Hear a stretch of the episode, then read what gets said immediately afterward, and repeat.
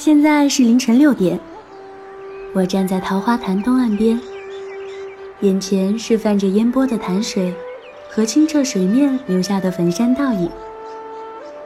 远处水雾里的那座角楼是怀仙阁，它里面只出过一个神仙，是诗仙。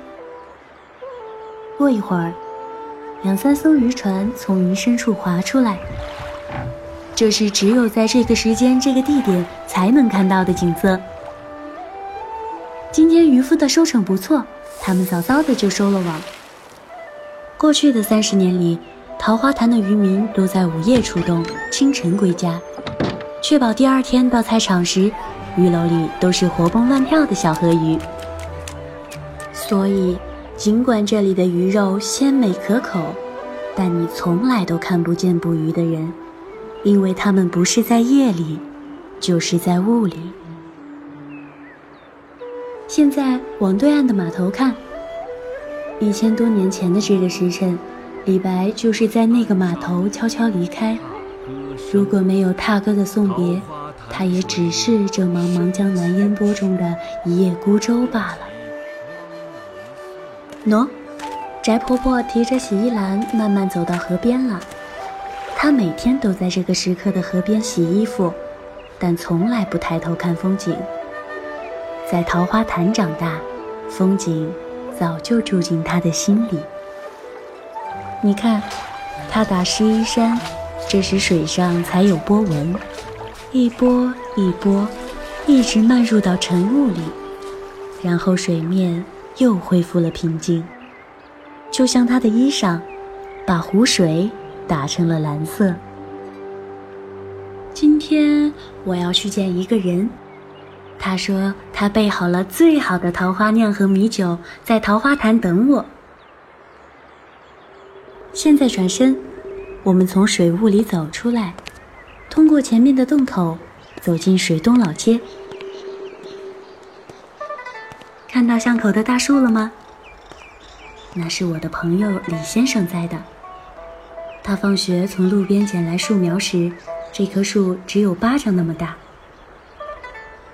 大树左边的院子叫梦潭轩，里面有家叫初夏的咖啡馆，有一个大大的阳台可以小憩。晚一些，那里还有好酒和甜点，有机会我们也可以喝一杯。现在继续往前走。你所在的地方是桃花潭的东岸，唐朝时叫南阳镇。在此生活的人们，推开窗，隔江眺望，便能看到如带的九华山余脉和青弋江。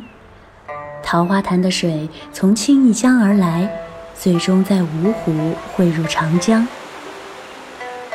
李白还没来时，这个村子已经在云雾里存在了三百多年了。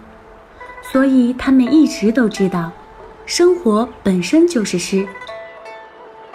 桃花潭的诗意氛围，一直是从十里桃花和绵延的山水里流淌出来的。在镇上随手敲开一户人家，推门进去，门里一定是爱好书画之人。这种氛围到如今，已经延续了一千多年。沿路可以留意五十二号和二十五号门牌。我们等下要去那里。现在你走到了小巷口，右边是南洋客栈。